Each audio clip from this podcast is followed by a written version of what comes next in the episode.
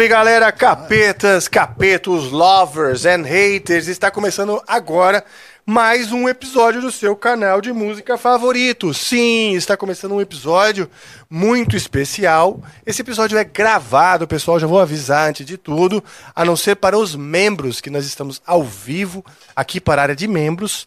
No passado, no passado, para você que está assistindo hoje, que não é o hoje que de fato é o hoje. Isso aí é algo que difícil de a, a, a, assumir, né? assumir de maneira cognitiva, é, é lógica e consciente, mas é a pura verdade. Nós estamos hoje num episódio muito legal, muito, muito especial, aqui na Canil Records, aqui na Canil Records, recebendo ah, esse cara é um cara que ele é um dos maiores expoentes da guitarra brasileira no mundo. E quando eu falo guitarra brasileira, é aquela guitarra brasileira mesmo, o cara que toca frevo, o cara que toca samba, toca vários estilos de músicas tradicional brasileira e toca assim com uma virtuose, uma propriedade maravilhosa de se ouvir. Aliás, a música dele, o jeito que ele toca, ele é penetrante. A música me penetra, a música dele, esse meu amigo de muitos anos, Luciano Magno. Yeah! Ô, oh, meu irmão, Rafinha, meu irmão. Finalmente. É, finalmente. Cara, Estamos finalmente. aqui. Que, que, maravilha. Eu fico muito grato, lisonjeado com, com todo o seu carinho. Pô. Sempre foi assim, vocês sempre me receberam dessa maneira. Você merece demais. Obrigado, meu Você irmão. merece. E é uma honra estar aqui participando do, do, do seu podcast, do podcast de vocês aí, com esse público é, muito fiel e muito muito bacana, muito importante para é todos nós. É verdade. Acho que estamos crescendo, graças a Deus. O público realmente gosta, curte, é, ouvir, né, nos ouvir falar de música, interagir conosco. E, pô, nada melhor que um cara com quem a gente já conversou tanto, já tivemos tantas longas conversas. É verdade. A, sobre música, carreira, a, a, visão mais filosófica do que a gente faz e tudo mais, né? Exatamente. O fato de representar o Brasil, a cultura brasileira. Pô, você. A gente fez alguns festivais de, de, de guitarra De juntos. guitarra juntos. Foi Guitar eu... Player, no Recife, em Belo Horizonte, no, no EMT, aqui Isso, em São Paulo. Em São Paulo. Tantas coisas bacanas, né? E, e as, as feiras de música. Exato, sempre se trombando. Shows também. Você esteve no Conservatório Pernambucano de Música. É, estivemos juntos. Verdade, cara. Foram Pô, muitos momentos. Eu estive aqui esses dias com o Fred Andrade. Outro também, irmão. Outro irmão que é, também passou um tempo no Conservatório de Pernambuco, né? É, Fred foi professor lá no Conservatório. Foi também muitos, anos. anos. levamos um papo sobre isso. Hoje ele está, acho que na Paraíba, né? Isso. Acho que é na Paraíba. Acho que, que ele está tá em Sergipe. Não, em Sergipe, Sergipe. confundi. E, e bom demais, cara. Ou seja, a Pernambuco, além de uma cultura muito forte, eu falei assim que eu tô com o Fred, vou falar contigo também. Além de uma cultura muito forte, tem um senso de importância para a cultura. Eu vejo que as pessoas elas, elas carregam a bandeira da cultura pernambucana, os artistas, né? E eu vejo isso em você, no Spock, pô, claro, né? E, e vários outros. Ah, muito obrigado. Obrigado, Joe. Você é um amor, você é um anjo. Olha, Deus lhe pague, viu? Porque eu mesmo não estou podendo. Quase que... Então, maravilha. É, obrigado, porque eu queria falar também. É, bom, então, mais uma vez, seja muito bem-vindo. É muito bom ter você aqui, cara. Meu irmão prazerzão. Para mim é uma honra e vai ser um bate-papo super descontraído. Com certeza, com certeza. E vocês que são membros, vocês podem interagir conosco, mandar, mandar, não precisa ser na NV, né? Não, o cara que é membro. O cara que é membro tá assistindo ao vivo. Manda no YouTube mesmo. É isso. Tá bom. Então, beleza. Você que é membro e está aqui ao vivo conosco, né? Que você está no passado para quem assiste, para quem não é membro, vai assistir isso no futuro que para nós, né? Mas para você que é membro e que está assistindo hoje, você pode nos mandar perguntas hoje no YouTube, né? Hoje é dia, posso falar que dia é? Dia 21 de novembro. E para você que nos assiste no futuro, você está nos assistindo qualquer outro dia, porque o cara não precisa necessariamente assistir no dia que a gente subir. É ou não é verdade? Então, por quê? Exato. O diretor está querendo que eu seja objetivo. Você percebeu, né? Ele quer que eu seja objetivo. Então, sendo objetivo, Quer nos fazer uma pergunta? Mande pergunta aí no YouTube, dois pontos e a pergunta. E Sim, tá valendo tudo isso. Tá né? valendo, tá cara, valendo. tá valendo. Então... É. As coisas que eu peço às vezes para eles editarem, que eu fui muito tosco, é as coisas que eles ainda fazem um corte para queimar meu filme. Eles gostam dessa, disso daí. Mas não tem problema porque a gente persevera, a gente está tanto tempo, né? Lu? É isso. A gente não é, não é. Não são esses jovens que vão derrubar né, nossa autoestima. nossa... E eu adoro é, essa, essa coisa de improviso, assim, esse, esse bate-papo descontraído. É como a música, o improviso, Sim. né? Sim. O improviso é. É bom demais, cara. Aquele momento ímpar. Exato. Aliás. Nos levando por um mundo é, desconhecido, ainda desconhecido. É verdade. Estamos na Canil Records, eu preciso dar esse recado antes da gente então seguir nesse papo. E se você está buscando aí um estúdio para captar seu material ou uma consultoria especializada para desenvolver seu projeto, a Canil Records é o lugar, tá? O estúdio fica aqui em Perdizes, em São Paulo, e aqui você vai se sentir em casa. Eles trabalham, já trabalham com Henrique Fogaça, o Matilha, o Inherence, a Última Teoria e a maior banda de heavy metal do mundo, depois do Angra, que é o Massacration. Eles também trabalham aqui. No final do ano agora vai rolar a oitava edição do Canil Fest, o festival da galera aqui, evento anual organizado pela casa, onde eles trabalham com ingresso social, recebendo ração para os pets na bilheteria. Tá? Então vocês, para participar aqui do Canil Fest, vocês trazem um pouco de ração, porque eles têm ações aqui para uh, justamente o canil, que é um, as paixão, a paixão, que são os, os animais, né, os, os cachorros, gatos. E vai rolar no dia 2 de dezembro, lá no La Iglesia, que é o bar aqui em São Paulo, maravilhoso, um pub de rock e outros estilos, mas que tem um som muito legal, bem legal assistir show lá, que é no bairro de Pinheiros. Para mais informações, confere lá no Instagram dos caras, arroba Canil Records. Você pode também, além do arroba Canil Records, ligar para os caras aqui. Liga para o João, 011 99747 7899. Fala com o João, ele resolve seu problema. É isso aí. Voltando então com o Luciano Magno, esse cara que veio de Pernambuco, de Paulo Afonso. Não, você veio de Paulo Afonso da Bahia. É. Eu, eu nasci em Paulo Afonso e fiquei até os 13, 14 anos. Paulo Afonso é uma cidade belíssima. É. A, a cidade que ilumina o Nordeste com, com suas hidrelétricas a famosa Cachoeira de Paulo Afonso. Olha só, que Cantada legal. por Luiz Gonzaga, enfim. Lugar maravilhoso. Mas meus pais são pernambucanos. Então eu, eu nasci ali na Bahia, na fronteira, os, os, meus pais pernambucanos. E com 14 anos fui para Petrolina e Juazeiro.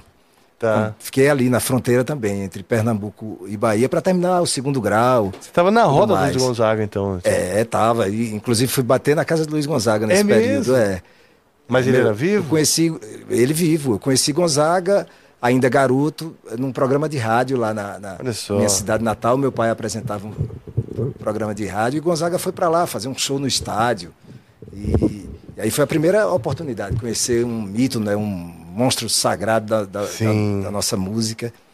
E pouco tempo depois eu estava morando já em Petrolina e Paulo Diniz, que era um grande cantor, compositor pernambucano, que, que fez um disco, todas as músicas são, foram sucesso. Paulo Diniz passou por Petrolina. Olha só. É, são várias, mas por Manda exemplo, um aí. Ele, ele tem uma, uma parceria linda com, com Carlos Drummond, né? E agora, José, a festa acabou, a luz apagou, o povo sumiu, a noite esfriou e agora José. É, são, são várias músicas. É. Que legal, cara. Essa é Paulo Diniz interpretando? Outra vez nós dois vai chover. Pingos de amor. Foi um grande sucesso também dele. Sim, eu lembro dessa Músicas música. dele, né? Então, Paulo. É, tinha um disco inteiro, dois, três discos, assim, de, de muito sucesso e um grande nome da, da, da música pernambucana, mas teve sua carreira é, conduzida no Rio de Janeiro. Né? E aí ele, ele passou por Petrolina e me arrastou ali. Tinha 15 anos, quando meu pai soube.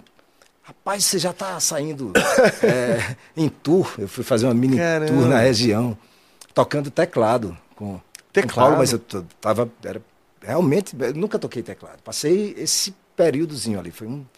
Mas como que ele curto. te chamou? Vamos lá. Ele foi sem banda, ah, foi sem banda, fazer uma, uma tour na região me, me, indicaram, assim, é, pra, pra, pra, e aí eu, eu fui tocando teclado nessa mini. Mas se te indicaram, você já, pô, você estava se virando no mas, mas não era o meu instrumento. É, é que a banda que eu estava tocando no período em, em, Petrolina, o dono da banda era guitarrista.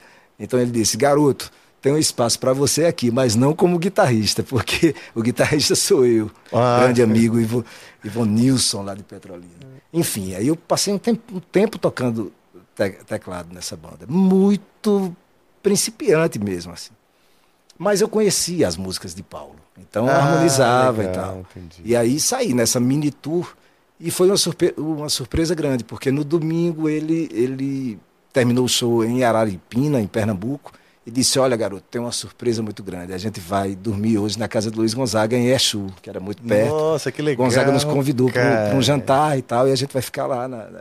Então, foi o segundo contato com o Gonzaga. E no ano seguinte eu voltei com um sanfoneiro amigo de meu pai. Aí já fui para tocar no aniversário de Gonzaga. Aí já era conheci guitarra. um monte de gente aí já tocando guitarra. Ele lembrava de você? Aí lem...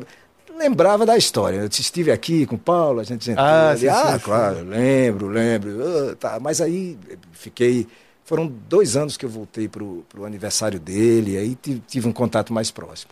E no ano seguinte, em 89, eu fui morar no Recife para para seguir a carreira? Seguir, ia fazer vestibular, né? Fiz vestibular, né? De que que você ia prestar? Engenharia Civil. Olha e aí foi o ano que Gonzaga faleceu, oh. 89. Mas foi assim, o, o, começo passando por Gonzaga, que foi uma, uma, grande influência, porque meu pai tocava acordeon e tal. E era Não, eu queria saber isso aí. Então você teve uma infância muito musical, assim, um, num ambiente sim, musical. Sim, muito de um, de um aprendizado é, empírico ali, né, sem, sem metodologia, mas ao mesmo tempo uma, uma, uma grande escola, porque estava envolvido com, com o fazer musical constante ali da minha cidade, tocava Sim. um pouquinho de tudo, peguei a geração, a, a ebulição do rock nacional nos anos 80, então eu acho que foi isso que me levou a tocar guitarra. Ah, é? Você foi é, tocado também é, pelo porque, rock? Porque meu primeiro instrumento eh, foi o acordeon. Meu pai presenteou, mas eu não, não dei sequência aos tá, Porque ele era acordeonista é, e você, é. talvez ele... gostava muito do violão, toquei um pouquinho de cavaquinho também na época. Ele, ele tinha um repertório bem, o bem programa intenso de... De, de, choros, Sim. de verso, é, amplo, né? De chorinhos, de bossa nova, etc. E tal. O programa que seu pai tinha era quando vocês ainda estavam na Bahia? Ou... É, eles, eles, eles, ficaram lá. Minha família toda ficou em Paulo Afonso. E, e ah, eu, eu você saí, que é, partiu. É, saí para terminar o segundo grau, fiquei esses dois anos em Petrolina e depois fui para o Recife. E no Recife. É um cara deu... bem, vamos dizer, emancipado. É. é. Cheguei no Recife e a, a música me sugou, porque já foi instantâneo, assim. Já fui para o estúdio, já fui gravar e tal. Um ano depois já estava com minha primeira banda formada. E Caramba, já tocando. Foi precoce então, né? Foi. Foi. preparação, porque você disse que com 15 é. você já entrou nessa. nessa, nessa eu já tocava antes, já comecei a tocar por uns 11, 12 anos mais ou menos. Já nos carnavais da minha cidade, ainda toquei um São João com meu pai, tocando ah, aquele repertório legal. junino. Que ele... O seu pai era guitarra também? Eu é, tocava guitarra. Ele fazia o Quantos anos? Tinha aí uns 12 anos, mais ou menos. Nossa, 12 pra, cara, começou muito anos. cedo. Comecei cedo. Que legal, cara. E eu acho que a música brasileira, o cara para falar, ó, oh, eu toco música brasileira, eu toco frevo, eu toco samba, ele tem que realmente ter vivenciado, né? Porque realmente, é, é, é, não só é difícil, assim, é uma linguagem muito específica, né, nesse sentido, que você precisa ter, vamos dizer, tomado banho Isso. nesse rio, né? Ouvir... Difícil você chegar lá, tomar um, um, água só do rio e falar, ah, estou transformado. Né? Ouvir, né? Eu gostava de, de, um pouco de tudo, assim, da, da, da, da, música popular em geral, escutava um pouco de tudo e, e sempre chegando surpresas, assim. Eh, me deparei com, com o jazz em um determinado momento e também fui, fui buscar informações. O jazz foi um gênero que complementava muito o, o que eu já fazia de música brasileira. Né? O jazz me deu é, um, uma base teórica. Ah, legal. Muito, muito consistente. Já posterior, mas eu já era um ouvinte, já era um apreciador. Ah, legal. Ali, garoto, já escutava os discos. É, enfim. Pô, bom demais, cara. E falando em jazz, né, e a música brasileira, que tem esse namoro, né? Porque tem gente que chama a música brasileira de Brazilian Jazz. Sim. Né? Porque a bossa nova, o samba, tem, tem suas características muito específicas, mas é. a música brasileira é tá muito ligado, ampla. É, é. Né? Por exemplo, o Milton Nascimento não é nem bossa nova e nem, nem samba. Mas transita no ambiente jazzista. Exato. A música, né? a música enfim, o, e o jazz hoje já não, não é mais bebop, não é mais. O jazz é Sim. é tudo, tudo, tudo. É um universo. A música também. improvisada, jazz, a música de Hermeto Pascoal é, é jazz, tudo é jazz. Talvez até o Egberto de Gismonte em algum momento, né? É. Que é tão brasileiro, é. mas quando vai para fora, tanto o Egberto, o Hermeto e você tocam muito em festivais de jazz, né? Tem os festivais de jazz por aí, de Montreux e tal, que você já tocou também toquei, bastante, toquei, né? Toquei em várias edições. Legal, hein? Demais. Eu acho que foi um, uma das, das grandes realizações, aquele momento que você você diz, poxa, cheguei aqui não esperava nada disso. Eu, eu, eu queria tocar guitarra, na verdade, é por hobby, era uma brincadeira. E eu tô é aqui, mesmo. tô nesse lugar né, tal. Queria ser engenheiro, pô. é, mas. Queria ter um trabalho sério. Sonhos, caramba, que coisa. Né? Primeira vez que eu fui a Montreux foi em 98, 99, mais ou menos. Aí essa sensação foi muito foi presente ali, muito nítida, né? E depois a gente vai se acostumando, já, já vai se sentindo em casa e tal. Mas a primeira vez foi uma emoção muito grande. Pô, você era novão também, em 98, novo, cara. 20 e poucos anos. É. é. Fui numa caravana difundindo, divulgando a música pernambucana.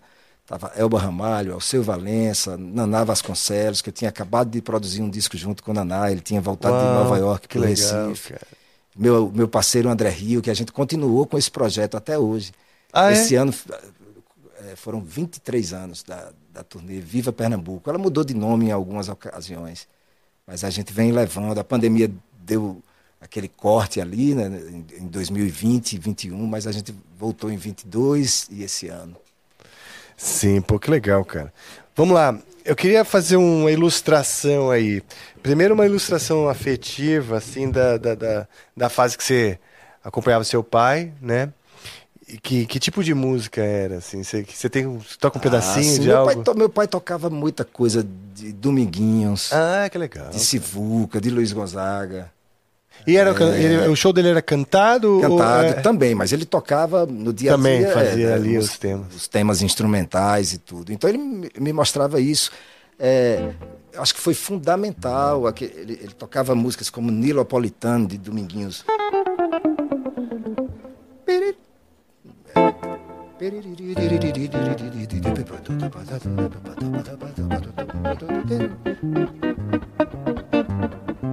Acho que é isso. Esse baião aproveitar, sambado. Me aproveita, me ensina essa. Tá. essa é, a, a, quantas partes são a música? Ah, é grande pra caramba. É grande é pra caramba. É. Mas, enfim, essas sequências, né, essas cadências. Você foi sacando, Fui né? sacando, ele, ele, ele, foi me passando. Ele conhecia os acordes, mas eh, tinha muito essa coisa da nomenclatura, de dar nome, não. Ia passando. Paralelamente, eu estava estudando aqueles livros de cifra. Tinha um muito bom, que era muito, muito certinho, que vinha as músicas do, do dia a dia, as canções, por exemplo. Sim, é, Não lembro. do Lulu Santos. Certas coisas. Certas, é. Coisas assim da música pop, as inversões. Pô, é legal então, pra caralho. Tava Essa assimilando Lulu com tudo. o Nelson, Nelson Mota. Nelson Mota. Tudo, tudo ali junto, né? É, e aí, o que vinha da Bahia, o, o, o Ijexá, eu lembro Sim. Moraes Moreira, que depois se tornou um grande parceiro, um mestre querido, mas Pô, é verdade, as coisas cara. de Moraes, por exemplo, ele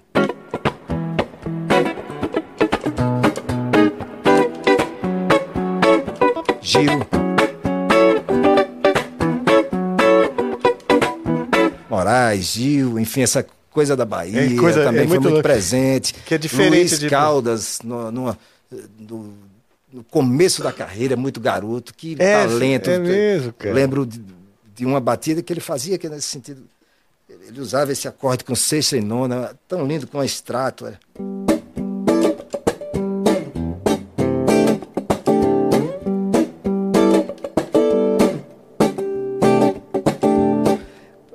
Poxa, que bacana. Então eu gostava de tudo um pouco. Ao mesmo tempo, Luiz Gonzaga.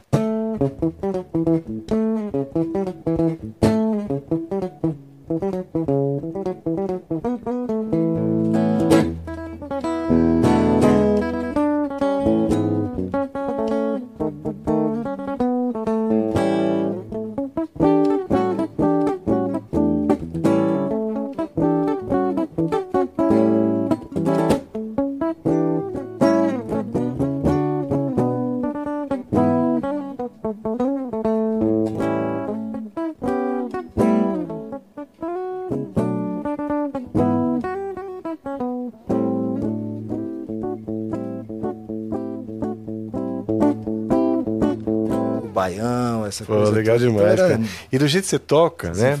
Influências. Eu ouço de tudo, né? Tipo, que eu sei que você tem assim um. passou por um caldeirão de referências. E no, do jeito que você põe na guitarra, às vezes parece até Gênesis, sabe? Assim, é louco a música, você começa a encontrar pontas. Claro que é Isso. muito tipicamente. É muito típico, né, o que o Luiz Gonzaga faz, mas na, na tua linguagem eu ouço tantas é outras rock and roll, né? né? Um riff é rock, né?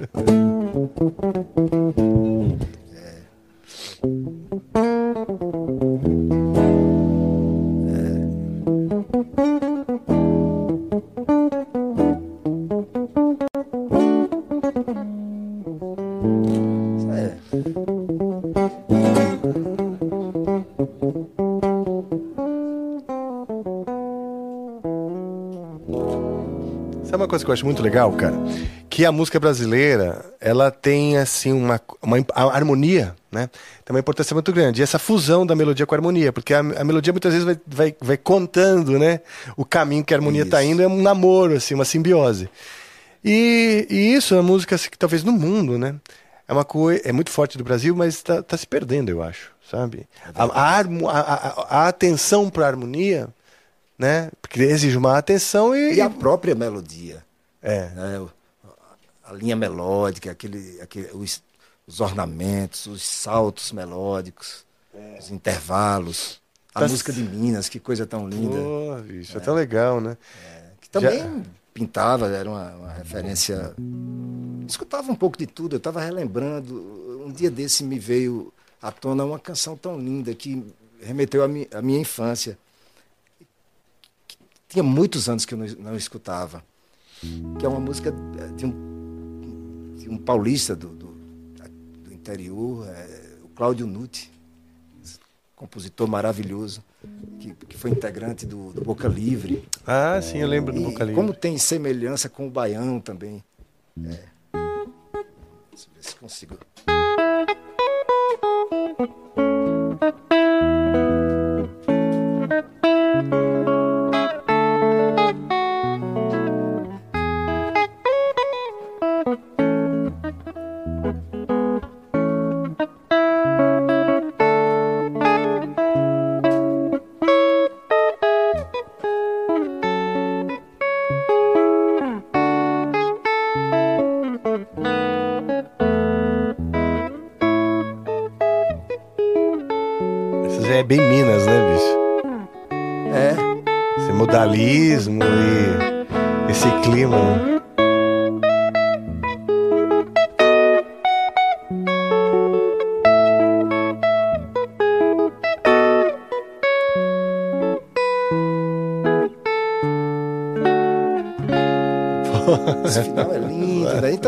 Essa, esse tipo de harmonia fica, né? Você aprende uma vez, muito tempo. Que a unha, a unha quebrou, fica. Que puta, acredita que a, a minha, minha unha, unha tá. Outro dia quebrou, unha, cara, até passo... no dia também de tocar. Você tá com lixo Eu fiquei aí? com toque, na verdade, eu fiquei com toque pós-Covid, que eu ando com, com álcool gel, então eu passo muito álcool. Aí vai enfraquecendo. Vai enfraquecendo a unha, fica ruim. Que droga. E, e, vem cá, você tem uma lixinha para dar uma gestada? Senão eu pego. ali, mas tá tranquilo. Hoje que a minha unha não quebrou, eu tô com lixo. balanço, que essa... para ritmar, né? Bom. Você acredita que eu esqueci até de botar o fone? Mas essa. Eu esqueci do fone. Mas tá rolando, né? É, tá. Essa... ouvindo nas caixas aí, né? Uhum. Não, beleza. Essas canções, elas vão ficando no, no, no inconsciente, Sim. né? Você passa um tempão, mas aí quando revisita, retoma, né? Aquele Sim. fio condutor. Caramba, que É bom demais, cara. Você sabe que, assim, a, a minhas, a minha, eu sempre tive muita influência, né? Do rock progressivo e, e a música brasileira. Mas hoje os meus grandes ídolos, né? As minhas grandes referências, assim, que eu me emocionam e que eu vejo profundidade são os brasileiros, cara. Mesmo. A música brasileira, para mim, hoje é onde eu bebo. E o rock, que é o que eu faço, eu me expresso através do rock, o rock progressivo, metal, etc. Mas sempre assim, eu pego algo que é que tem essa delicadeza, essa sutileza, alguma, alguma, alguma inteligência harmônica barra melodia, né? Porque esse namoro das pontas, né? Sim. Né? Tudo que você está tocando aí tem sempre uma, uma ponta que, que torna coerente aquela harmonia, ainda mais coerente, né? E, e, e esse hoje eu tenho um fascínio gigantesco, cara. E eu, o rock, eu, eu sempre tive fascínio pelo rock. É, como eu falei anteriormente, foi o rock que, que me chamou, que me fez tocar guitarra. Senão eu teria continuado com o acordeão. Talvez por conta do movimento que era muito forte ali nos anos 80. Sim, a jovenzão ali, tipo, é, um acordeon. Os amigos. Não ia comer ninguém, né? Você ia mas hoje. Tocar. mas é isso, ele está falando. Era mais ou menos isso. É, eu lembro que eu estava com o acordeon na frente de, de casa e, e, as garotas passaram no colégio, as amigas, como falam lá no, no interior, do, falam, tá mangando, é, rindo. Né? Ah. Estavam rindo, ah, tá tocando acordeon. O acordeon hoje é um dos instrumentos. É, Ou, né? Sabe? Tem uma herança, uma carga e, e cultural. super valorizados hoje. Ele, ele teve esse, esse, ato ali, que é uma, uma bobagem isso. Sim. Essas, essas, esse separativismo, essa marcar épocas e anular um instrumento. Sintetizadores, Cara, por exemplo, em um determinado momento, eles estavam muito presentes. Depois fica, as pessoas falam que ah, isso não é legal, corta e depois volta. Sabe que eu Bem. acho que isso tem muito a ver com a autoestima do povo, né? O, foi o Nelson Rodrigues que falou que a gente tem um complexo de vira-lata, né? Sabe aquela coisa? A guitarra é americana vem junto com o McDonald's, vem com ah, os rock, Sylvester Stallone, Schwarzenegger. Então, a, a, cultura americana chegou com uma imponência. E aí passamos a achar que aquilo era legal. E a nossa cultura é muito rudimentar, né? Comparando com os estudos de Hollywood, com os shows Sim. dos grandes artistas, né? Americanos. Só que, cara, hoje eu vejo que isso é uma grande besteira. E a, o que, e a riqueza cultural não está nesse glamour, né? E esse ouvido, esse olhar para o, o que se dá valor é, é o nível cultural de um povo. Porque você vai para o Japão, os caras adoram, ficam tentando aprender o adoram, tamborim. Adoram. Não é? Eu, eu então, eu, eu escutava de tudo, escutava. É, eu lembro que eu me arrepiei a primeira vez que eu vi o Malmsteen. Sim. Um vídeo, ele tocando. É impressionante, né? Alguma, caramba, uma velocidade. Lá vou eu. Cortei o cabelo parecido tal, e, e queria embarcar nessa. Mas o, o, o fazer diário era diferente, então... Eu, Entendi. Eu, a profissão, porque você caiu na profissão muito cedo, é, né? É, então estava tocando outras coisas no dia a dia. Cara, esse é um papo importantíssimo, Lu, que é o seguinte, cara. A profissão. O cara quer se profissionalizar, mas ele, ele, ele vive obcecado por um nicho muito específico dentro da guitarra e ele vive também, às vezes, né, não é o caso de todos, claro, mas às vezes frustrado, porque não consegue se profissionalizar, né? E, e cair na, na, na, profissão, né? E eu insisto que assim, ser músico não é só tocar, é estar tá na estrada, é conhecer gente através da música, é, tudo, é viajar com outros músicos, é conversar, né? E isso não depende muito do estilo, porque, cara, o músico profissional geralmente como nós, um cara que ouviu de tudo, tem suas preferências, mas quer viver Isso. de música, primeiro de tudo. E no Recife eu tive que. Aí, aí, por sorte, eu já acompanhava muito do que era produzido em Pernambuco também. Chegava, minha cidade, a, é, a rádio e a televisão é, era, era um canal que, que vinha do Rio e de São Paulo. Então, assim, via rádio e televisão, era tudo nacionalizado. A gente estava por dentro do, do repertório, do, do ah, dia a é. dia, é. do, dos grandes sucessos, aquela coisa toda. Mas também pintava veículos assim, é, da música que vinha de Salvador, do, do Recife, é, do norte, de, de Belém do Pará, de Manaus, as coisas chegavam também. Então, eu lembro que, que também gostava muito do, do, som que Zé Ramalho fazia, Alceu Valença, todos esses, Fagner, Belchior, enfim, aquela geração toda, Elba, que eu passei a conviver depois. muitos deles eu gravei, estive junto em algum momento da minha vida, em, em vários momentos. Então, o Recife foi muito importante para o meu desenvolvimento. Quanto é... tempo você, você passou? Bom, você está lá ainda, né? É, tô lá, tô lá viajando, mas sempre voltando. Minha base é, é, no Recife. Eu peguei uma fase muito intensa nos, nos estúdios, naquela transição do vinil para o CD, né? A fase áurea do CD. Então gravei com todo mundo, gravei, gravei de tudo. Gravava mais em Recife ou chegou aí bastante para o Rio? Gravei no Rio, gravei no Rio, gravei aqui em São Paulo, gravei em, em Lisboa enfim, atuava muito nos estúdios. E aí, com pouco tempo, comecei a me interessar por, por arranjos e, e, produção. Então, não era só o, o, fato de tocar guitarra.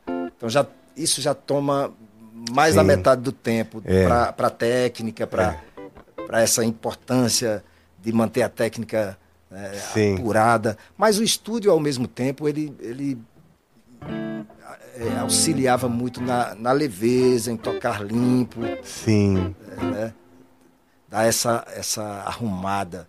Então, foram muitos benefícios no estúdio. Eu acho que o maior de todos foi que ali eu, eu, eu também enxerguei que eu precisava, paralelamente, desenvolver meu trabalho. Já tinha feito isso com minha primeira banda, processo de composição, uma banda bem popular, do carnaval e tal, mas é, mas, paralelamente, eu, eu, pensei em gravar meu primeiro disco, que ele abriu muitas portas. As que pessoas diziam, isso? 90 e, eu comecei a compor por volta de 95, mas grave, comecei a gravar o disco em 99, já tinha ido para Montreux. É mesmo? Aí eu disse, mas em Montreux você tocou outras ah, músicas? Toquei outras coisas. Então, mas voltei em 99, em 2000. E aí em 2000 eu já fiz uma apresentação com 80% das músicas do meu álbum. Ah, que legal. Então foi super importante ter gravado. Muita gente dizia, poxa, vai gravar um disco instrumental agora, isso não tem, não tem fundamento, porque não tem mercado e etc.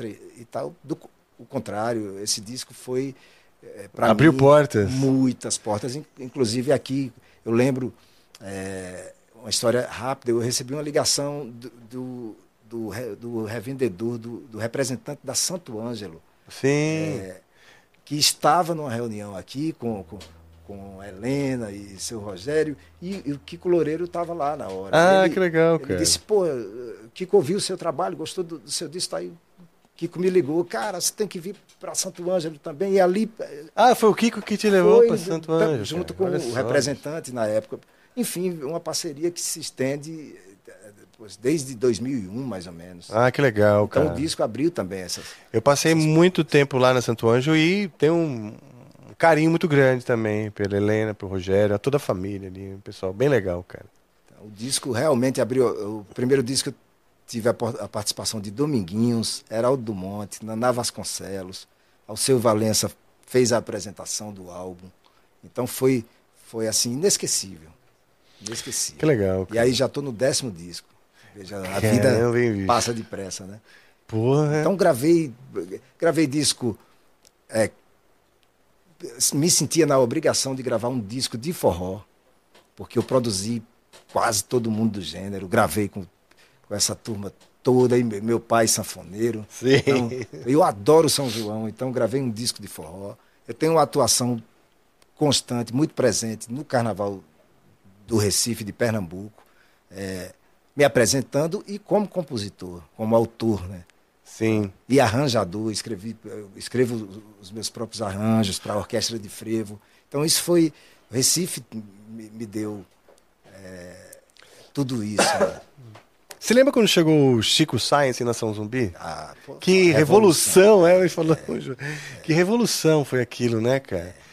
Ali, bom, já curtia, né, o Luiz Gonzaga, a música tradicional e tal, mas ali é, deu para ver que as, as novas gerações, os jovens, né, na época jovens, estavam empoderados dessa da, da, da, cultura, cara. E foi num, numa época de muita autoestima do brasileiro, porque o Angra, o Sepultura estão super visitando os ritmos e, brasileiros. E todos esses gêneros, é, esses ritmos poderosos, né? com, a, é. com, a, com a força sonora com muito possante. Pois é, cara. O Angra, o Sepultura e, e o som do, do Chico Sainz com a nação zumbi, com a força dos tambores, da, a guitarra presente, é. é muito presente. Então, e a, e, e a mensagem.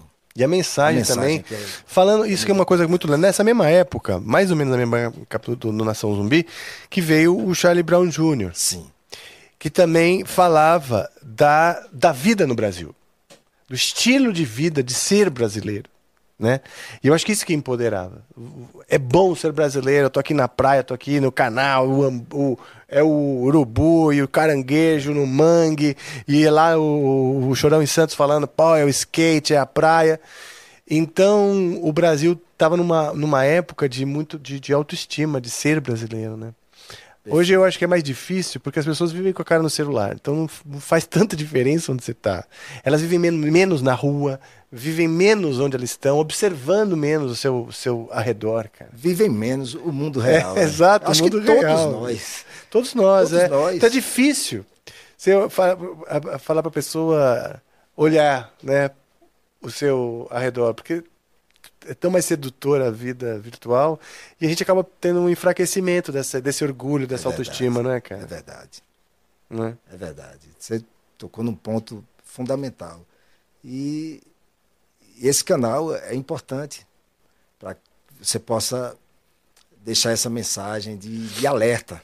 É, é um alerta de é. saúde, saúde, saúde pública. Exato. O mundo está passando por isso. É, então, não, e pronto. Acidente, você... a, a pessoa caminhando, lendo, bate num poste. É, cai no buraco. É, um amigo, um amigo bateu no poste. Se machucou? Se machucou. Rasgou a boca. Meu Deus, ele deu uma bela beiçada no, no, no poste, cara. Então. Vamos lá. Ah, e que momento. Você falou do, do Chico Sainz, um riff poderosíssimo, né? Manda um aí.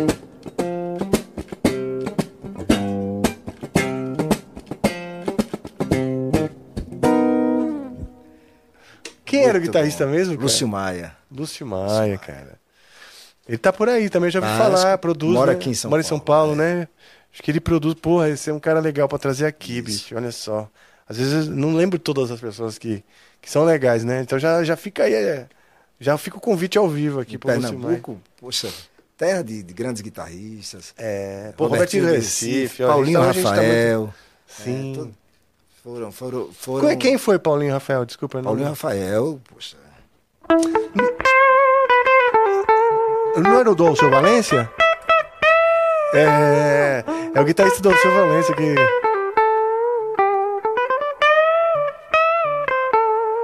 Hum.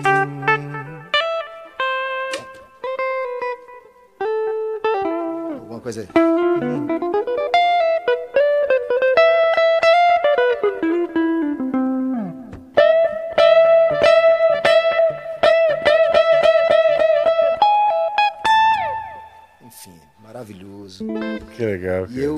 Gravei com o Alceu. É engraçado como a história dos dois é, se confundem. Né? Os dois se influenciaram. É, o Alceu é, e, o, e, o, Paulinho. É. Eu gravei com o Alceu dois álbuns. Um deles, eu gravei todas as guitarras, os violões, as violas, etc. E aí tem um, tem um solo de um shot que eu tive que, que transitar mais ou menos por esse estilo, porque é a linguagem dele. É a linguagem. É, você ouve, você ouve e é um pouco do meu estilo também, é, tocando shot. É, eu uso um pouco mais da, da linguagem do acordeon, porque é uma coisa que vem natural, da, tá. dessa, essa herança em que do sentido? meu pai. É o ritmo? É o ritmo, né? Porque aqui, aqui por exemplo, tem, tem mais bands do blues. Ah, né? tá, tá, tá, tá, sim. Você não deixa, você não deixa falhar a sua... É. Por exemplo, um shot.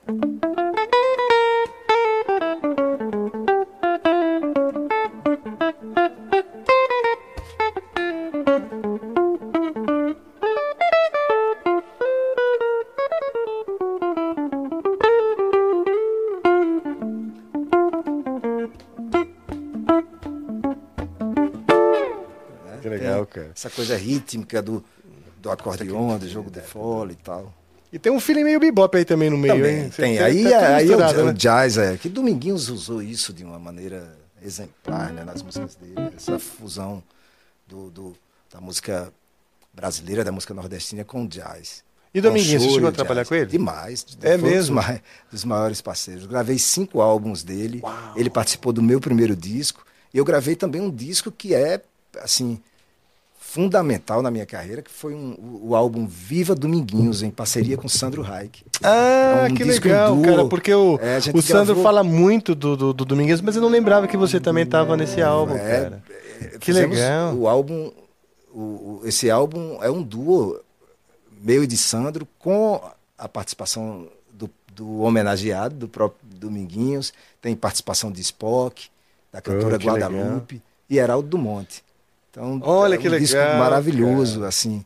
E, e de, é um disco que tem essa importância também. Na, naquele momento a gente é, conseguiu chamar a atenção de muita gente da guitarra para para a obra de Dominguinhos.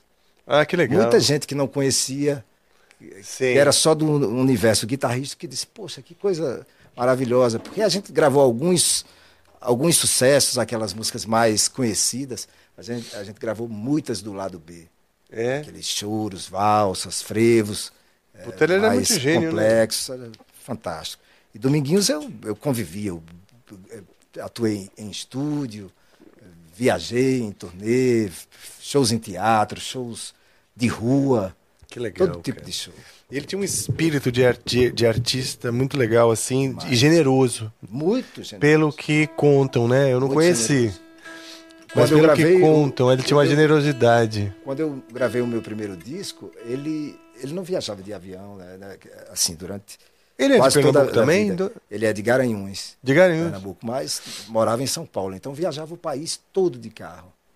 Então eu liguei para ele, Dominguinhos, vou gravar meu primeiro álbum, gostaria muito que você participasse. Ele, na hora, disse: com certeza. Só tem que dar um jeito quando eu estiver passando por aí. É, eu vou lhe avisar para tá, ficar um dia. Tá. Enfim, ele me avisou muito rápido, assim. Como ele viajava muito, coincidiu. Pô, ele ia um até mês depois, de carro, ele ia fazendo andava, o Brasil todo, às vezes saía Faz aqui um Porto Alegre a Belém do Pará de carro. Caramba, cara. Agora e, e era muito generoso. Eu lembro de uma frase que ele, ele dizia para o empresário: Olhe, quem gosta de carro sou eu, os meninos adoram avião. Ou seja, resolva os meninos aí, eu vou de, de carro. Avião. Eu viajei com ele eh, umas duas ou três vezes de carro, ele dirigindo e eu, às vezes é mesmo, é, ele pegava um pouquinho, que ele, enfim. E Mas viagens curtas assim, ele dizia, Lu, vamos, vamos para Maceió, tá afim, é assim. Que legal, cara. Você falou do Heraldo do Monte também, né? Eu, eu me lembro que ele deu um curso de guitarra brasileira lá no, no IMT. Eu fiz, eu, eu e o Kiko Loureiro fizemos esse curso com ele. E também fez o Tomate. A turma era muito legal, assim, só guitarrista que já era profissional Sim. e tudo, né? E que sabe o valor, né, desse, outro, desse curso. Outro mestre, né? Um capítulo à parte. Esse também esteve presente na minha vida a primeira vez que eu ouvi falar de Heraldo também foi por conta do meu pai ali, escutando os discos do Dominguinhos e do Quarteto Novo que ele tinha com, ah, tá. com Hermeto e tal. E Heraldo a gente gravou. O primeiro álbum que eu gravei do Dominguinhos, tocamos os dois juntos, tá. eu e Heraldo. E ali a gente ficou amigos tal. Fiz o, o festival da Guitar Play uma vez, ele, ele topou participar, foi meu convidado. É Levei mesmo? ele para o Festival de Inverno de, Gar de Garanhuns, gravou oh, no meu primeiro legal. álbum, gravou no Viva Dominguinhos. É... Pô, tanta coisa que a gente fez juntos. é, o DVD do, do Trio Sotaque, que foi um grupo que eu montei também paralelamente. Que eu conheci. Carreira. Você conheceu, Sim. É, o piano, o pandeiro, né? Os meus parceiros Fábio e Raimundo. Vamos falar desses também, que são as é, figuras, hein? E, e Heraldo participou desse DVD, fantástico, um grande parceiro, um grande mestre, irmão querido, e que, e que delineou essa coisa da guitarra nordestina Sim. também, essa linguagem, né? Ah, foi um dos que assumiram, né?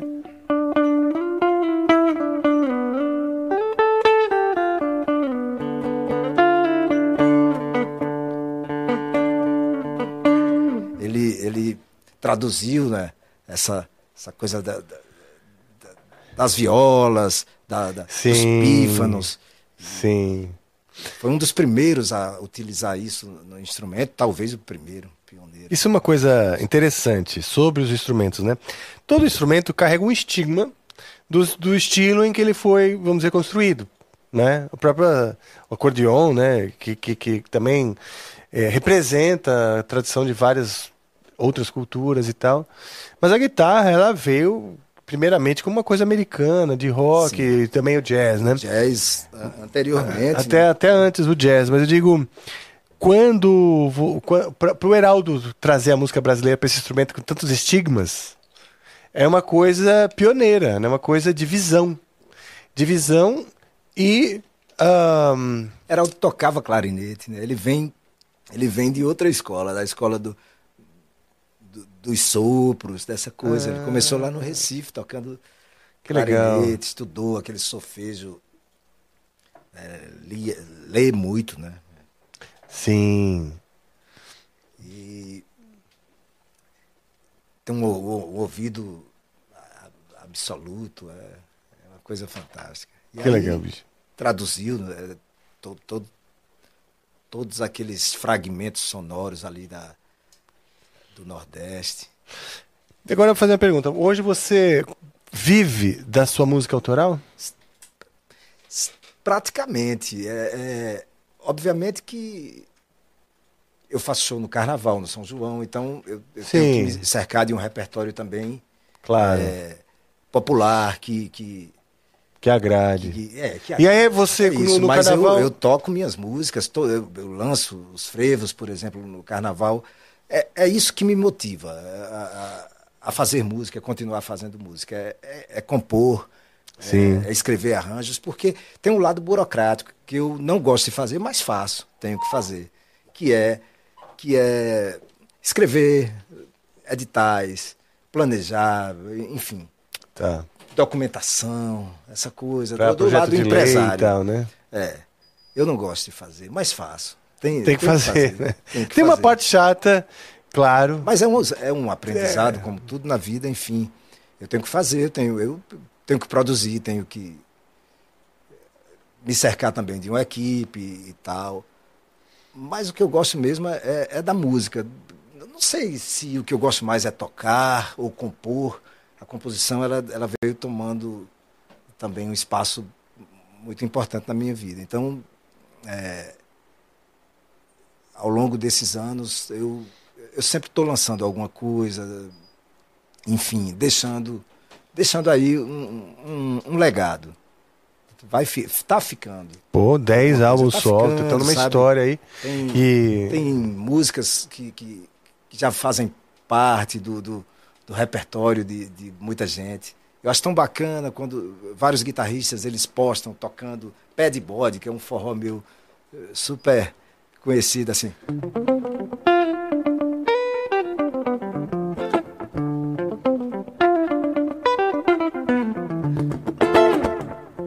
Essa aqui é, é pé de bode é uma das. Toca, toca, toca, é. toca.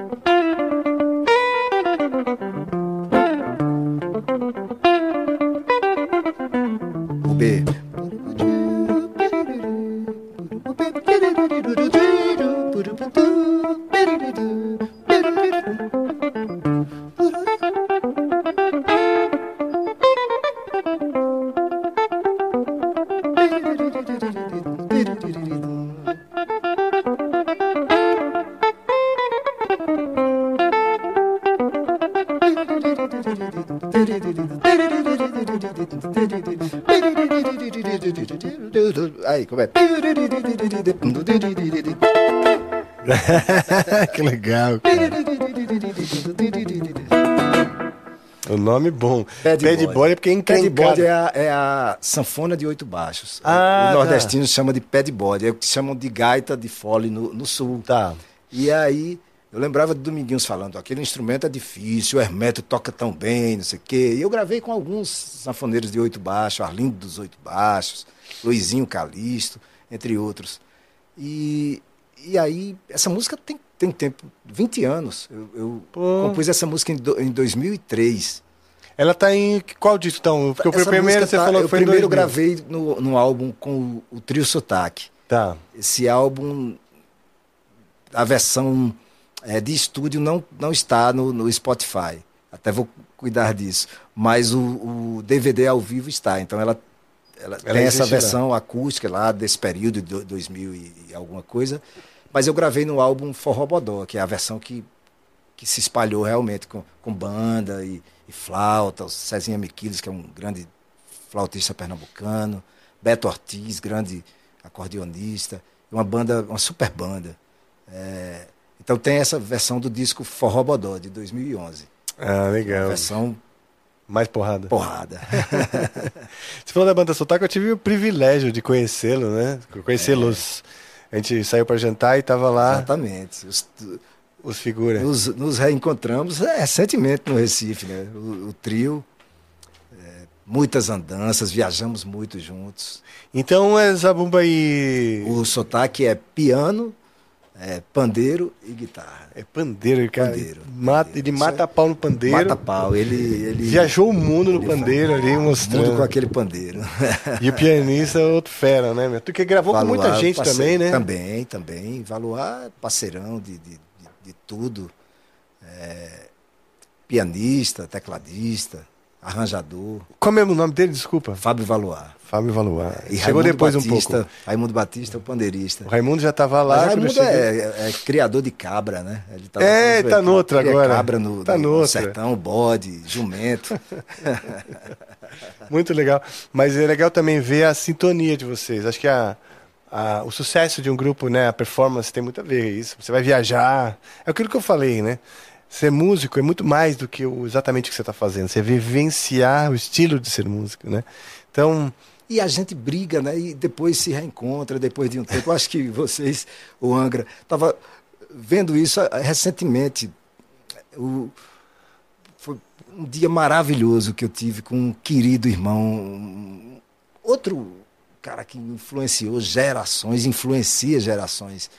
É, Kiko do Roupa Nova, né? Vendo Sim. Roupa Nova agora, eles com aquela mesma energia, É. sabe? 40 anos de, de banda, de grupo, 40, 50 anos, acho que 50 anos. Que coisa. Ele, ele Lu, tô indo para aí e tal. Poxa, ele me recebeu com um carinho enorme. Aí disse, ó, tô faz... fiz uma música aqui, é, é, influenciado por Pé de Bode e Rastro de Cobra. Rastro de Cobra é Ah. uma música nova, é, lancei É, há pouco, desse- em julho. do trem, do, do, do, do- do álbum do. do- Não, é, é nova, é um single. E ele, ele disse, poxa, eu estava ouvindo, gostei, babá. E aí, o que eu queria falar é que durante o show, eles, eles alguém perguntou, vocês brigam tal? Disse, a gente briga a vida inteira, mas em prol do grupo, Sim. em prol do, um da objetivo marca, comum. do É. objetivo comum, É exatamente. isso aí, cara. É isso Então, acontece. o trio sotaque também era isso. A gente viajava juntos, era, era, era muito engraçado. Porque são três personalidades né, Nossa, distintas e cada um tal, de um e Cada um jeito, de um é. jeito. é. Mas muito legal ver vocês juntos. Eu, isso é uma coisa Mas que eu tinha adoro. uma simbiose. Tinha uma simbiose no palco né? que a gente não ensaiava. muito. Ninguém gostava de ensaiar, era uma coisa, porque cada um com seus afazeres. Não tinha muito ensaio. A turnê e aí era, eu brigava muito por conta disso, porque eu, eu cobrava um pouco mais. De ensaiar. Precisa ensaiar, as músicas, tem umas músicas assim que a gente precisa deixar. Tem as convenções. É, tem, pô, Não é só tudo os frevinhos, tem umas coisas, engasga gato. pô, nunca mais toquei essa música. Eu tocava muito com, com o trio, Ah, que é um frevo desses assim, de destruir. é bem bacana mesmo. Terminar suado. É. Toca um pedacinho, vai. Poxa, Só um engasga pedacinho. gato, Engasga... Pô, te botei na fogueira agora. Tem que tocar no, no, numa velocidade de Mais frevo bem. de bloco, marcha rancha.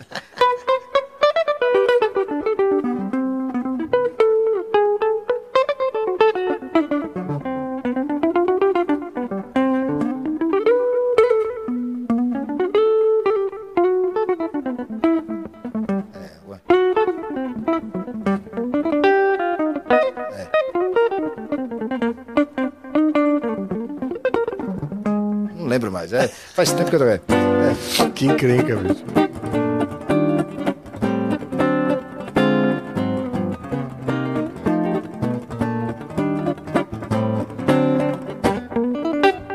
Puta, que legal, cara. Não lembro. Essa tem que passar, realmente. Então, Voltar... e você estuda, você, como é que você...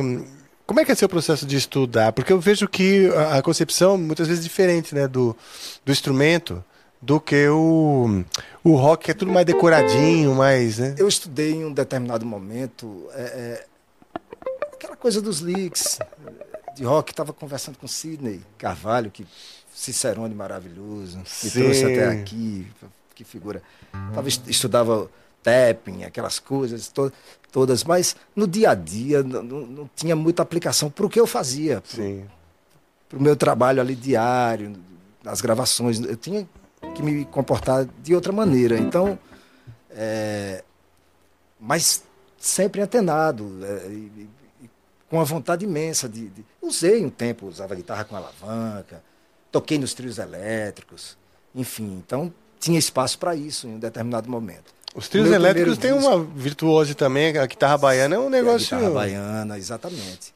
Eu toquei ali garoto ainda da, da, da minha cidade natal e no Recife no, no, nos carnavais, quando, fora de época, aquela coisa do, do, início dos anos 90, também toquei, mas eu já tocava os frevos pernambucanos. Hum. Aqueles frevos é, clássicos, né, já, os mais conhecidos, como é, Vocação, Número Um, é, Último Dia.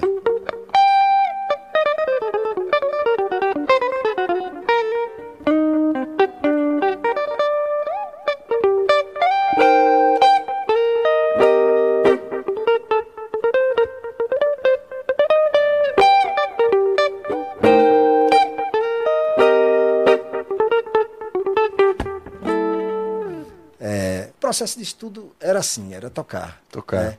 Era mais repertório Agora, em determinado que... momento da minha vida, eu, eu me prendi aos links, a, tá. aos livros. Um, um, uns oito anos da minha vida, assim, eu, eu fui... Eu tive disciplina, muita disciplina. Ah, que bom, cara. É. Embarquei no mundo do jazz, tal, vários livros, livros de, de arranjo, de composição, de, de teoria né, musical. É, Anteriormente, eu estudei no Centro de Educação Musical de Olinda e no Conservatório Pernambucano. É, teoria, leitura, prática de leitura, foi, foi fundamental aquele período. Mas, hoje, assim, não, eu não tenho mais uma rotina de, de praticar técnica. Eu pratico assim, cheguei aqui, gente ficou ali batendo papo. Aí você estava lembrando músicas, tentando né? lembrar, exatamente. Então, das músicas que você estava tocando, antes, quando a gente estava conversando, a gente estava conversando, pessoal, e o Luciano estava tocando, né? Eu não sei o que você estava tocando, era você estava improvisando coisas ou se você estava lembrando de repertório. O que, que era mais? Improvisando. Improvisando. Improvisando, é, tocando algumas coisas. Você tem essa facilidade de ir é. criando coisas na hora? Por exemplo, quando eu era garotinho, tinha que tocar aquele repertório do, do, do choro, por exemplo. Tocar.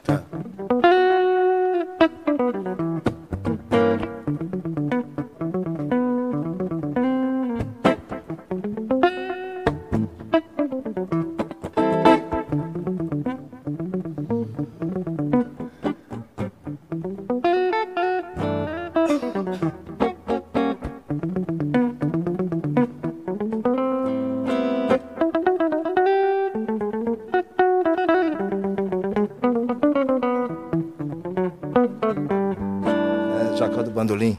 Puta, é bonito demais isso aí.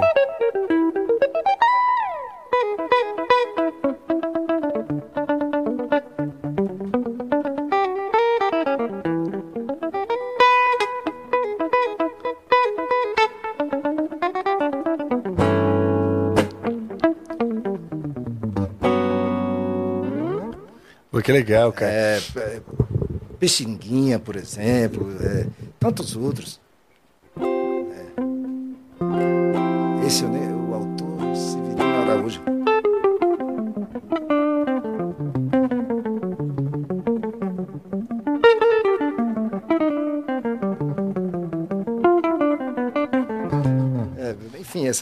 Coisas que praticava quando era garoto. Então tem que relembrar, não dá. Tudo bem, mas se você. Mas... Só esses pedacinhos que você tá tocando, eu já tô adorando. Aí vem a harmonia junto, né? Essa, então, essa cara, do, é, é, você estava tocando o Pixinguinha, né? Se o cara não entende um pouco da harmonia, né? É difícil interpretar, porque muito, muito desenha muito a harmonia essas melodias, né? É, Pixinguinha.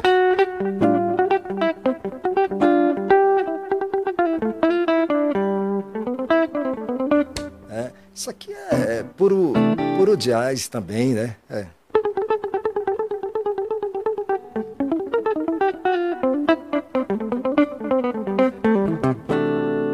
Você sabe que às vezes quando eu te via tocar, como plateia, né, você ali, eu achava que você tocava mais forte. E agora eu tô vendo tô, que você é até delicado, né? Com porque a unha ah, tá, tá cheia de, de, de, pelanca por conta desse, desse álcool gel. Não, mas tem, tem um vigor, é isso que eu tô falando. Tem um vigor e muita dinâmica. Muita dinâmica. Você usa muita dinâmica. É fraquinho e vai acentuando, fraquinho é. e vai acentuando, né? Isso tem muito a ver com a linguagem, com a sua linguagem e com a linguagem desse tipo de repertório. Né? Porque eu estou aqui tentando traduzir também para um público que é de roqueiros, né? O que, que seria um começo, uma dica, né, para o cara começar a, a, mergulhar nesse, nesse repertório? Primeiro, pegar o gosto, né? Onde ele pode beber. Ouvir. Ouvir. Ouvir. É, esse gosto não, não pode ser nada forçado. Forçado, é, que, é. é gostar. Sim. Eu, eu encontrava um ponto de conexão, acho que era isso. Gostava muito do cancioneiro, é, de aprender as letras, de, de tocar na Sim. escola, de chegar com violão. Então, João Gilberto, né? Aquela coisa. Brasil, minha voz enternecida já durou seus brasões na expressão mais comovida das mais ardentes canções.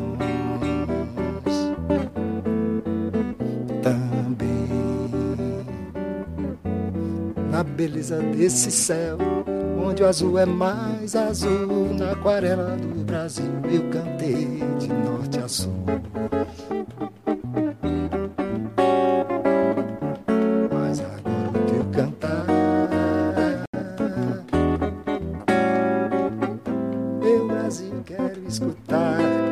preces da sertaneja,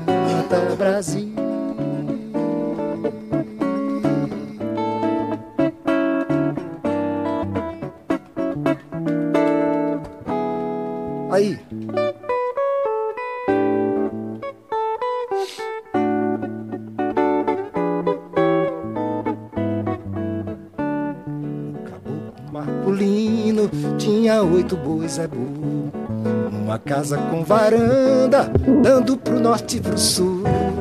O paiol tava cheinho de feijão e de andu, sem contar com mais uns cobre lá no fundo do baú. Marculino dava tudo por um cheiro de xandu. Ai, Xanduzinha, Xanduzinha, minha flor, como foi que você deixou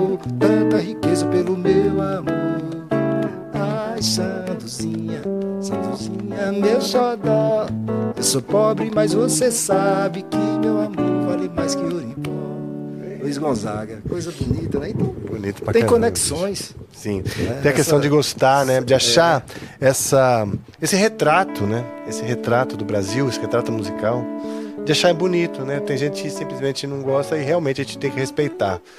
Mas às vezes não gosta porque não, não, não esteve tão exposto a isso, Isso, isso, isso. e não entendeu, vamos dizer, não respirou, né? Os benefícios desse espírito, como se fosse. O rock também, o rock nacional. é.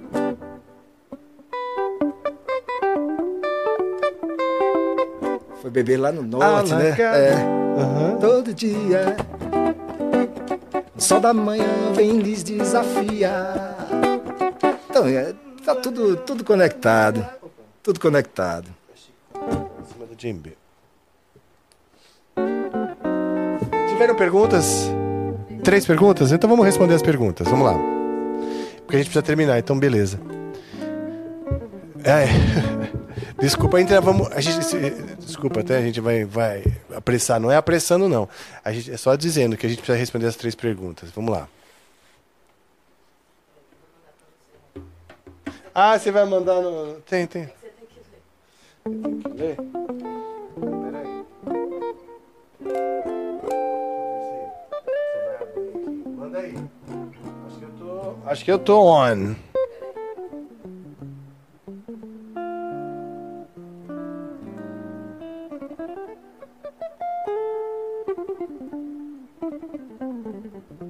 Vamos lá. Perguntas. Essas perguntas vieram do, dos membros que estavam online? Ah, que bom, olha só. Então a gente tinha. Que bom, porque eu, eu prefiro quando a gente está fazendo e sabe que está sendo assistido na hora, né? Maravilha. Então, um abraço já de antemão para quem está assistindo aqui ao vivo, os membros que estão aqui ao vivo, e obrigado pelas perguntas também de antemão, eu já agradeço. Valeu, gente. Yeah. Na Bia. Essa pergunta é do Terráqueo JJ. Salve, Terráqueo. É, ele é membro há dois meses. Então, a pergunta é: em suas vi- viagens por esse Brasilzão, houve alguma passagem inusitada ou atípica? Ah, de vez em quando acontece alguma coisa. É, eles gostam das. É, Eles gostam dessas coisas picantes. passagem atípica. Bom, essa Deixa de você ver. ir de carro com o Dominguinhos De já carro vai com Dominguinhos, sim. Olha só, você lembrou a passagem. Dominguinhos estava dirigindo. E aí, um caminhão tombou na frente, na, na- na estrada, sim, ele estava atrás. E ele, ele me entregava o carro um pouquinho, dirigia 100 quilômetros, ele não dormia. Eu sou um pouco parecido, eu não consigo dormir quando tem outra pessoa dirigindo. Enfim. E, Tá. e aí, nesse momento, ele estava dirigindo, o, cam- o caminhão tombou na BR-101, já próximo a Aracaju. E aí ele encostou numa tranquilidade. Eu, eu falei, que coisa, a estrada é, peri- é uma coisa perigosa tal. Aí encostou. Eu- Era um caminhão de laranja. Olha. Eu- enfim, ele pegou uma laranja, ficou descascando numa tranquilidade, ou seja, ele estava habituado a lidar com isso. A esses intempéries, porque estava na estrada, né? Viajava o tempo todo, então via acidente, não é? Nossa não-. Disse, caramba, ele está chupando uma laranja, mas é- o estresse do momento foi a maneira que ele encontrou de, de, Baixar. se- é, de baixar, de, de serenar. Alguém se machucou, será? No, no- Aí Depois que chupou a laranja, confusão. tirou o cara das todo, ferragens. todo mundo até. chupando laranja. o, o cara, o, o, o cara, acho O cara das ferragens, eu faz, só tô terminando de chupar a faz- laranja. faz agora. muito tempo, mas o caminhão ah, tombou a carga inteira, aquelas cargas imensas, né? Pois acho é. que fora Puta de, prejuízo. é, fora do, enfim, Do padrão, do talvez. padrão, é, passou ali. Pode ser. sem- Esses dias, cara, eu passei num, num, num túnel aqui em São Paulo, cara. Que eu não lembro qual foi, mas o, o, o caminhão passou, tava escrito, sei lá, é, 2,40, né? Mas o ferro, tem um ferro na entrada do túnel, ele fica mais alto. Ah, meu, poxa. Tá escrito 2,40, mas o caminhão passou. E o ferro, tem, tem sempre um ferro assim, né? Na saída do túnel tinha 2,40. Então, mas o cara foi com tudo, cara. E era, uma, era um baúzão daqueles de alumínio, né? Mano, mas tava assim retorcido, todo até retorcido. metade, todo fudido, os caras encaixados ali embaixo, não conseguia dar ré, não conseguia ir pra frente. Puta zoeira, mano. E também, cara, eu cheguei logo após, cara, porque tava muito recente, assim, a, a bagunça. Poxa. E agora me veio um episódio, esse, esse foi, foi sensacional, inusitado. No, na época do trio sotaque. A ah. gente viajava com projeto instrumental. Né? Um trio ali com a sonoridade para teatro, é, para espaços. É um concerto, é, né? Mais intimistas também. E a gente foi participar de uma feira em Buenos Aires, uma feira de turismo, fazer um pocket show é, mostrando um, pouco dessa diversidade musical brasileira tal. É, dali a gente seguiu no, por dois anos com uma parceria com a Embratur. Ah, a Embratur é, é, em várias feiras de turismo no mundo. Era bem bacana, né? Levando esse repertório da música brasileira. Tocava também muita coisa autoral, é, samba, choro, frevo, baião, um pouco de cada coisa. E aí, é, em Buenos Aires, eu lembro o Raimundo, ele sempre foi o pandeirista, ele, ele sempre foi muito é, dinâmico se conectou rapidinho e tal, e nos convidaram para fazer um show num espaço maior, tá? Eu quero o encerramento da feira. Tá. Só que no, no ano anterior, eu acho que quem tinha tocado era Margarete Menezes ou, ou Olodum. Um show um grandioso. um show grande, né? Dançante, aquela coisa Sim. toda. Nesse ano, estava sem uma, uma, atração brasileira. E aí, Raimundo disse: a gente faz. E aí, tá, fomos fazer. Só que quando chegou no, no espaço, era duas mil e poucas pessoas. Os caras querendo dançar. Não, não tinha uma cadeira, não tinha uma poltrona. As pessoas já entrando é, com, com, o drink, Só já no, no, swing, naquele negócio. E aí eu fui pro, eu fui pro, pro banheiro, na época, muito boêmio. Fui com uma dose de uísque, nada, para ganhar co coragem e tal, e rezar um pouco. Pedi, pedi, a, pedi a Deus que, que, que que me desse. Pedindo a Deus e ao Me barco. relembrasse o repertório, né? E, e, mais voz, né? Mais potência vocal, porque tinha que segurar aonde era um piano. Ah, você ia cantar também daí? Não, ali tinha que cantar, tinha que tocar instrumental, as pessoas queriam dançar. Então, e foi um show maravilhoso, enfim. Que legal! A gente acabou é, sendo contratado pela Embratur para fazer ah, essas feiras. Foi nesse dia, Foi então? nesse dia. Ah, que legal. Veja cara. que coisa. É, era para a gente ter pô, não dá, não dá. Pensei que aqui seria um, um pocket, né, um show mais intimista, mas a gente acabou fazendo realmente um. Ah, que legal, cara. Um show animado. Bom, bicho, é impressionante, né? Você falou que vocês tocaram frevo, samba tal, e, e o Raimundo no pandeiro. No pandeiro. Virando essas pandeiro. chaves. Exatamente. Né, de ritmos. É muito louco isso. É engraçado que ele foi me ajudar cantando, Sim. aí disse, deixa eu cantar uma. Só que ele, ele não lembrava, ele errou a tonalidade. Então ele deu um grito, passou uns três dias com é a mesmo? garganta arranhada. Do, do, do, do sabe, da a pressão que ele imprimiu. Muito bom. Eu tenho mais uma pergunta aqui, essa é do Bruno Souza, ele é membro também há dois meses. É, acho que quando você imprime a pergunta, vem essa coisa do, do quanto. É, né? Então tá, o Bruno Souza ele é membro há dois meses. Pergunta. Salve, salve família do Amplifica, salve meu amigo. Show, show. Mestre Luciano, se um humorista for se apresentar como você em diversos países, ele precisa se adaptar para cada lugar. Você, como músico, notou algo diferente em cada país? Abraço. Ah, sim. De ter que se adaptar? De adaptar, não, porque a gente vai com repertório é, meio que definido. Esse repertório é o que você vai tocar. Da, das, das, nossas canções autorais e também de, de, de clássicos, de, de, músicas que, que já marcaram. O que acontece muito é interagir. É, é ah, estar num tá. país e, e aí o jazz é maravilhoso, porque o, jazz é essa ponte de conexão, né? É, a gente consegue tocar com com músicos do mundo inteiro. Sim, eu acho até que você me contou uma vez do negócio do, em Paris, como é que foi? Alguma coisa que você me contou numa história em Paris foi dessas de. Era uma casa de jazz. Uma casa de jazz, a gente foi com trio, enfim. Então, obviamente que, que a gente aprende algumas canções de, de, de De jazz para criar Não, essa alguma, conexão? E algumas canções do lugar, uma música ah, italiana, legal. uma música francesa, um Boa. tango, Boa. enfim. É, um, sempre tem alguma coisa no repertório assim que a gente pode, pode interagir. É, então é uma, um é uma fado, forma de, de Vou muito a Portugal, então vi muitos shows de fado. E tem ligação, né? Tem, somos influenciados. É, essa coisa do trovador, né? Do, essa coisa moura, da, da, música ibérica, né? que chegou lá no Nordeste. Então, é, tá, tá tudo aí. Bom demais, cara. Responde bem a pergunta, porque é uma, uma adaptação, né? Aprender esse repertório é uma forma de dizer. Uh, abraçar a cultura que você está também tocando, né? Tem mais uma pergunta aqui que é do Beto Nali. Ele é novo membro. Ah. Pergunta: Para qual entidade devo fazer pacto ou oferenda para tocar tão swingado e bem assim? Oh. Obrigado, Aí. meu querido. Que é isso.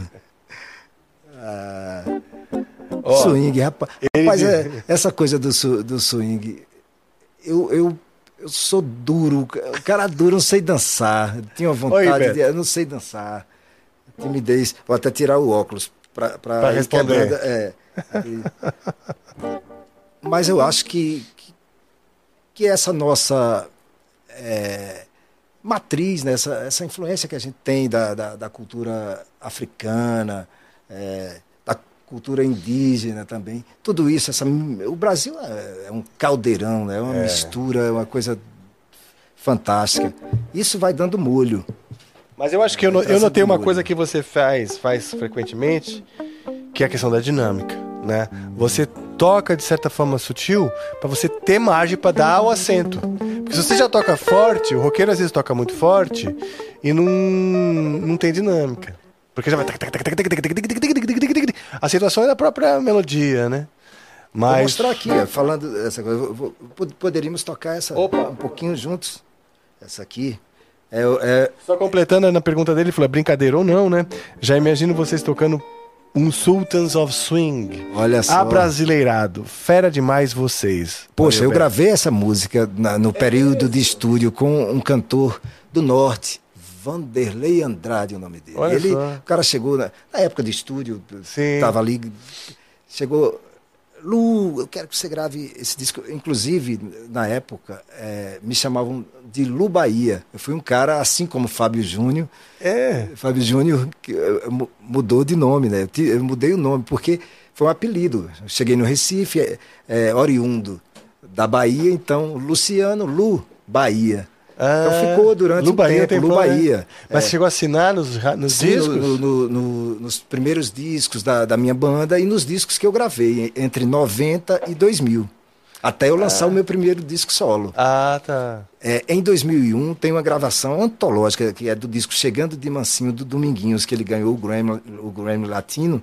E tem a música Plantio de Amor, que é, é, é linda essa música. É um baião com, com, com a uma batida de maracatu também. E tem um solo meu que, que, que ele fala em cima do solo, no meio do solo. É? Ele fala, esse é o Lu Bahia. não é mais não. Não é mais não. Ah. Não é mais não. Agora é Luciano Magno.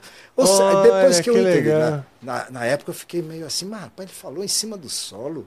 E ainda tirou uma onda com a briga. Mas não, ali ele estava me dando a maior força na, na transição, né? ampliando essa, essa coisa para para linkar as duas pessoas, porque se não, foi uma década, é verdade. Uma é. década gravando com, com, tanta gente, tá lá nos discos, do Bahia. No, no, nos CDs e tal. E, e, depois do meu primeiro álbum, que foi justamente em 2000, são 23 anos, onde eu utilizo Luciano Magno. Então, tem uma versão dessa música do, do, do Sultans of Swing? Sultans of Swing que eu gravei, que eu tive copiei, tive que copiar, copiar aquela guitarra toda lá, e o cara Porra, gravou. É cara do norte, ele, ele se utiliza do humor também, canta muito bem, mas é aquela batida é, é um tecnobrega, diria assim, a coisa. Que, que, enfim, essa música pipocou, vendeu demais com essa versão dele. Ele cantando em inglês e tal. Ah, é? É, e ele tira a maior onda também no final da música. É o Mark Knopfler? Não, é o Lubai, na, na época. Então isso tocava muito, assim. Que né? legal, cara. Nas rádios populares, né? No comércio, no negócio. Bom demais, bom demais. O que, que você falou que a gente poderia tocar? Rastro de Cobra, que é, um, é uma, uma música nova, uma composição de, um deste ano. Beleza. É. Já fazer então São essa. Dois... Já vou agradecer a sua presença. Ô, meu irmão, eu que agradeço. Agradeço a todos vocês, a essa equipe maravilhosa. Aqui. Você é uma sumidade e... nisso e uma gentileza, uma, uma pessoa maravilhosa que eu admiro demais, cara. Pra mim é. Tava a gente tentando já fazer, né? Faz tempo isso aqui. É verdade. Agora deu certo. Vamos lá, o que, que é eu posso fazer? É isso aí, ó. É, vou, vou, se, nos sigam aí no Instagram, Luciano Magno Oficial, no YouTube, enfim. E no Spotify tem todos os meus álbuns. Sol menor. É, são dois.